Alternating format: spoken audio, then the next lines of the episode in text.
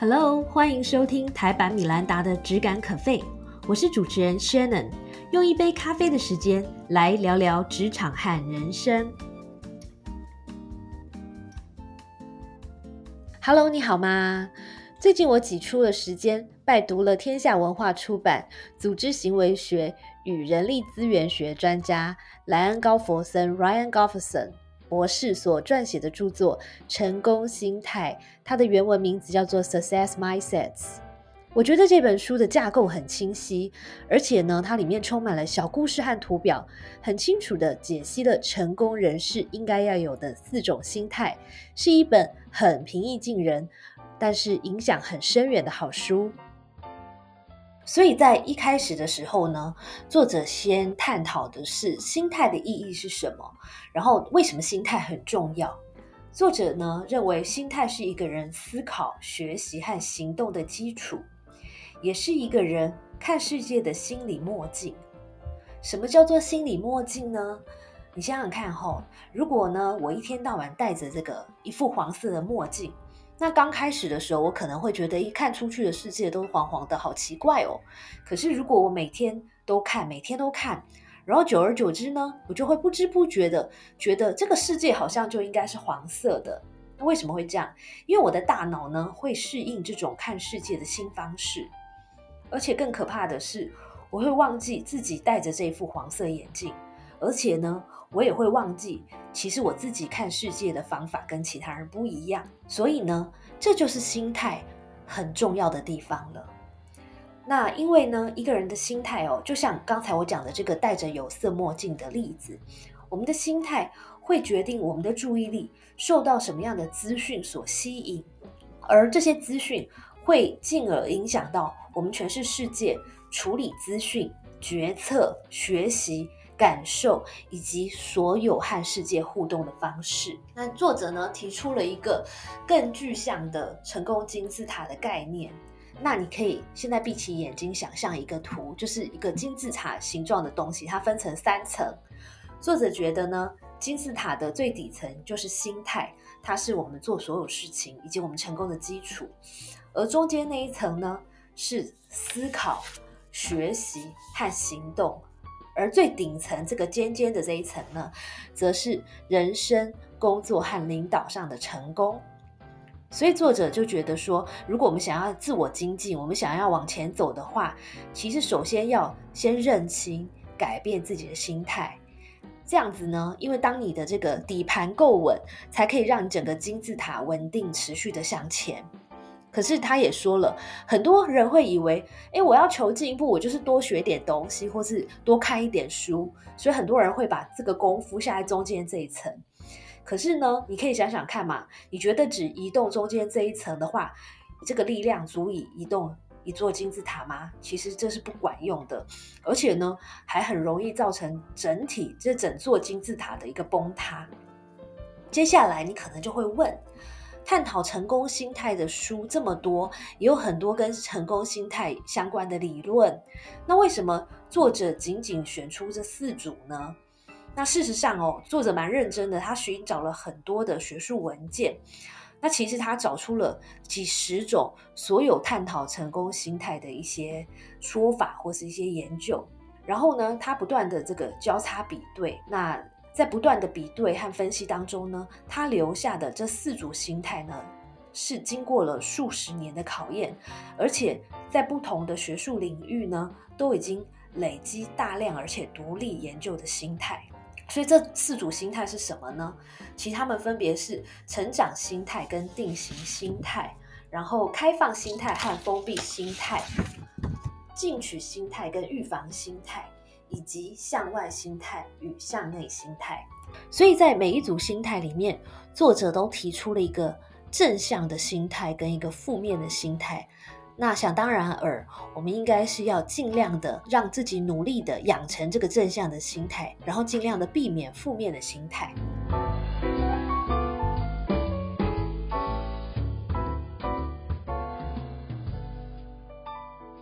所以第一组的心态叫做成长心态与定型心态。什么是成长心态呢？成长心态的人呢，相信每一个人的特质都可以因为努力而改变。那他的反向心态呢，是固定心态或者是定型心态。那保持着定型心态的人呢，他是完全相反的，他会相信每个人的才能、才华还有他的天分，其实是生下来就是那个样子了，后面经过不管多么的努力都没有用。所以因为这样子基本认定的不同，保持着成长心态的人呢，他会特别的重视努力和学习。也因此，他们往往把失败呢当成持续进步的一个机会和动力。而固定心态的人，相反的，他们很重视天分，因为就像我刚才讲的，他相信每个人与生俱来的天分其实不会改变的。也因为这样的相信，所以让他们很怕失败。为什么？因为失败就表示他是没有天分的，而一旦没有天分，对这个固定心态的人来说，他就会觉得啊，这个简直就是万劫不复，而且这会伤及他们的完美形象。所以在我们的职场人生里，如果呢有一些同事，或者说你身边有一些人，他一碰到没有做过的事，或者说一些难事，他就尽量的找借口推工作。这些人呢，很可能是因为怕失败，那他们的心态呢，可能会比较接近所谓的定性心态。而另外一方面哦，如果是有成长心态的主管呢，他会更加的愿意协助团队成长，因为他们是相信人是可以借由努力变得更好的。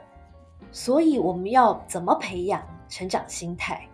作者其实在书里面哦，提供了很多的方法。那我这边举一些例子，比如说我们常常会自己吓自己说啊，这个好难，我一定做不到。那作者说，下次呢，你不如在前面加一个“孩子”，比如说我不会烤饼干，变成我还不会烤饼干，那是不是听起来就充满希望？或者是说，不要老是自己跟自己说啊，这很难，这我办不到，而是应该想说，只要继续努力，总能有所进步。诶，这听起来是不是很熟悉？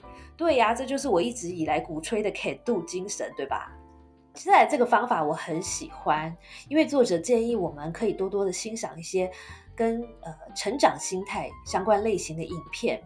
那我自己我个人的 favorite 是一些以登山为题材的电影，因为在这样的电影里面，通常都是有关于一个人或是一群人怎么样克服内在或者是外在的一些挑战，然后登顶的故事。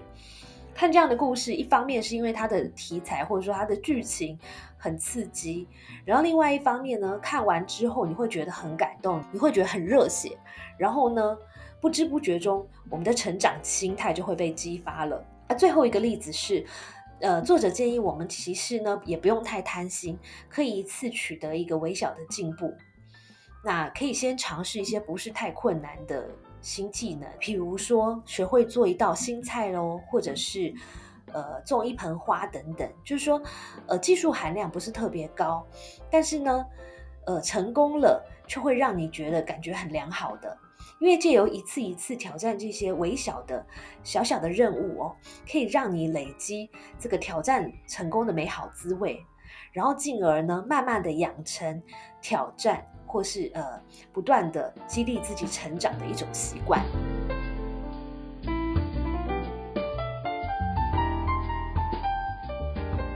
作者在书里面提到，第二组心态是开放心态与封闭心态。拥有开放心态的人呢，通常他自己会知道说，哎，我的观点可能也有错，或者说，我虽然很厉害，可是我也不会知道所有的事吧。所以这些人呢，通常他很。Open-minded，他会很爱问问题，很爱问大家说：“哎，你有什么 feedback？你有什么回馈？或者是如果有人提出了跟他不一样的意见呢？他会觉得很开心，因为他把它当做学习的机会。相反的，如果是 close mindset 或是封闭心态的人，他们往往会觉得我的观点就是最棒的，所以呢，他们很爱给答案。”而且他们很爱坚持自己的观点，也不鼓励别人来呃表达想法。那他们最喜欢这个听支持自己想法的声音了。然后作者在这边分享一个非常有趣的发想，也让我自自我这个自省了一下。他说呢，在我们人哈在评估自身心态的时候，我们往往会高估自己开放心态的程度，低估自己封闭心态的程度。相反的。在评估别人的心态的时候呢，我们往往很容易高估别人的封闭心态的程度，而低估别人的开放心态的程度。所以你对于这个场景应该很熟悉吧？就是在会议室里面呢，有些主管就会说：“哎，有什么意见尽量说啊，我很 open minded 啊。”但是当我们终于鼓起勇气吐出一个不同的想法的时候呢，这个主管就会说：“哦，这个可能不 OK 哦，因为 blah blah blah blah blah 很多的理由，或者是呃职场的老鸟，可能他对于一件事情做得很上手了，所以他会认为说：哎，这件事情就是要照这个 SOP，没得商量。那这些其实都是很典型的封闭心态的一些例子，所以我们应该努力的培养我们的开放心态。要怎么做呢？比如说呢？我们可以改变自我的对话，我们应该要不断的告诉自己说：“哎，我依然有很多需要学习的地方，或者是我虽然懂很多，可是我还是，毕竟我还是没有办法看到所有的面相吧。”以及告诉自己说：“其实任何人，不管他是这个呃资历比我低，或是比我的年轻的人，其实都有这个值得我学习的地方。然后在很多的时候，都要自问一下，就是我的心态，这个此时此刻。”我说这句话的时候，我的心态到底是开放的还是封闭的？那作者认为呢？光是思考这个问题后，就有助于促使自己的心态更开放。另外呢，我们也要养成一个审慎评估的习惯，也就是说，做决策的时候呢，除了自己的感觉，或者是说凭借着自己的经验之外呢，也应该要充分。了解事情的各个层面，然后征询不同的意见，评估一些不同的 facts。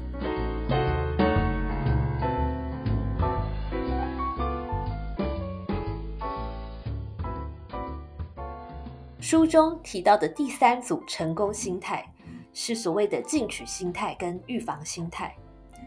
作者认为，面对人生中无可避免的挑战，预防心态的人呢，他想的是。我要怎么样可以避免问题？我要怎么样至少不输啊？但是呢，进取心态的人想的却是我要怎么解决问题？我要怎么样赢？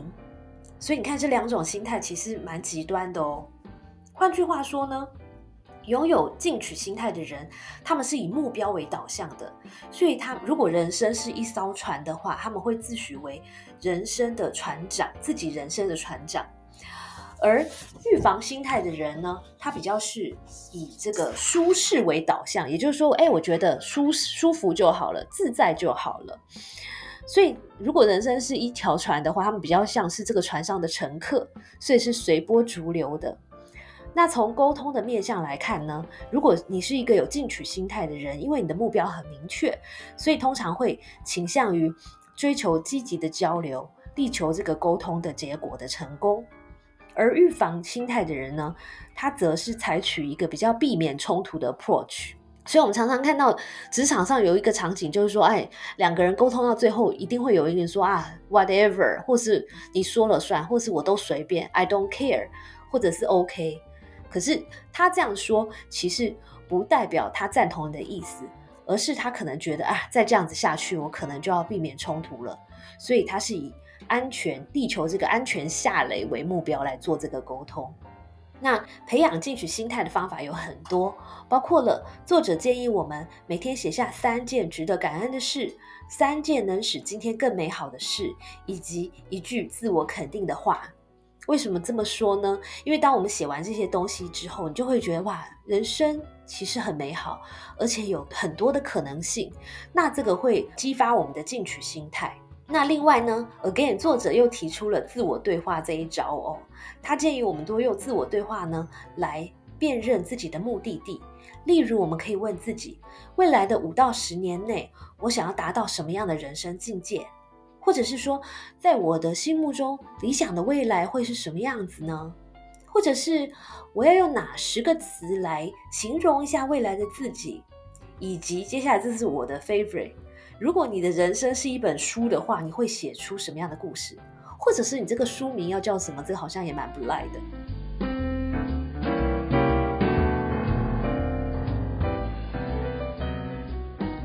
第四组心态呢，就是所谓的向外心态和向内心态。那这一组心态在字面上非常容易理解，也就是说，当一个人他的心态是属于向内心态的时候，他主要是想着他自己。所以他会呃自我感觉很良好，成功的时候，他觉得都是他的努力，都是他的功劳；可当事情失败，他马上就觉得，哎，都是那个谁谁谁的错。而拥有向外心态的人呢，他们有一个口头禅，他会告诉自己说，这个人已经尽力了，所以呢，他们更可以换位思考，更可以为别人想，而且会把每一个人当作是值得尊重的人，而不是可以被自己利用的东西来看待。所以作者认为，唯有采取向外心态，才能看见并且尊重他人的真实价值，与他人共好。所以这样听起来，向外心态也蛮重要的。但是我们要怎么培养向外心态呢？首先，作者提出一个非常实际的方法，就是你要先把自己照顾好。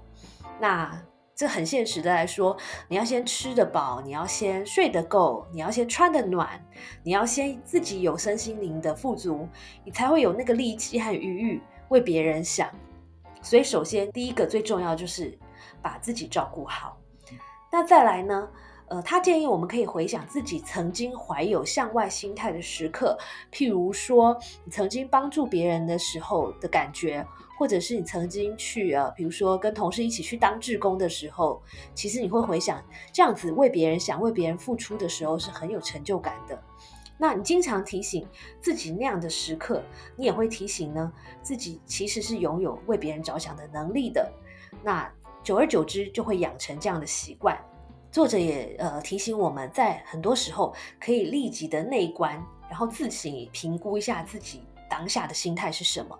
举例来说，在职场上，如果你跟这个同事有一些不愉快，或者是你的同事做了一些事情，呃，不如预期的好，那你在骂人之前，你可能可以先想一下：哎，我这样讲真的是呃为他好吗？或者是我只是很着急于自己想要达到自己的目标，那他也认为呢，经常这样子自问自答，其实可以有助于我们觉察自己当下的心态是不是向外的。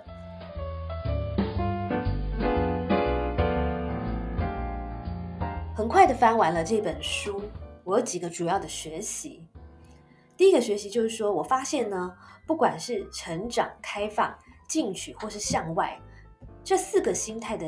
共同点就是说，他们呢能够帮助我们扩展我们的舒适圈，帮助我们的人生呢变得更宽广，也更有厚度，而活出更精彩的人生。第二个发现就是说呢，我发现其实培养所有心态的第一步是要先要了解自己，先要认清自己当下的心态是什么，才能清楚的知道自己该往哪里去，该做些什么。那这本书很好的一点就是说，书里面有一个 Q R code，呃，如果你有看这本书的话，你可以扫描这个 Q R code 做一个线上的测验，你会立刻发现你自己的现现阶段心态是什么，然后你就可以针对现在的一个 status 拟定一个计划，看怎么样逐步的养成这四个这个正面的心态。那我的第三个学习是，呃，自我对话哦，其实是贯穿全书的一个重要观念。因为你会发现哦，作者呃提供的方法里面，不管是冥想，不管是做记录，不管是自问自答，其实呢，这些方法都是帮助我们自我对话的一些很好用的工具。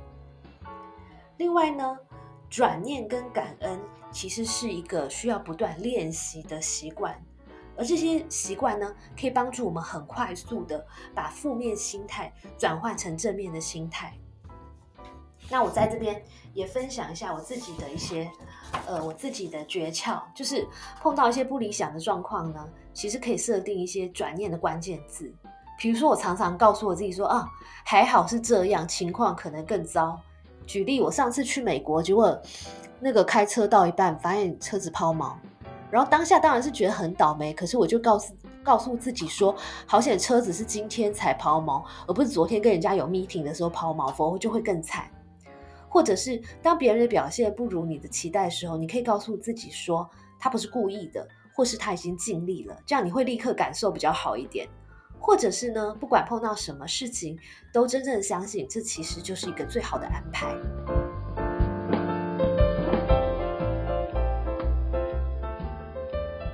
和我一起看完了这四个心态，不知道你有什么感想呢？让我们一起自我督促，追求这四个可以让人生和职场都更丰富美好的四个心态。也欢迎你与我分享你的体悟。希望你喜欢今天的这杯咖啡。谢谢收听今天的 Podcast，希望你喜欢今天的这杯咖啡。我们的节目名称是台版米兰达的质感可废。欢迎订阅我们的频道，分享你的想法，也可以追踪我的粉丝专业台版米兰达的创业笔记。我们下次见喽，拜拜。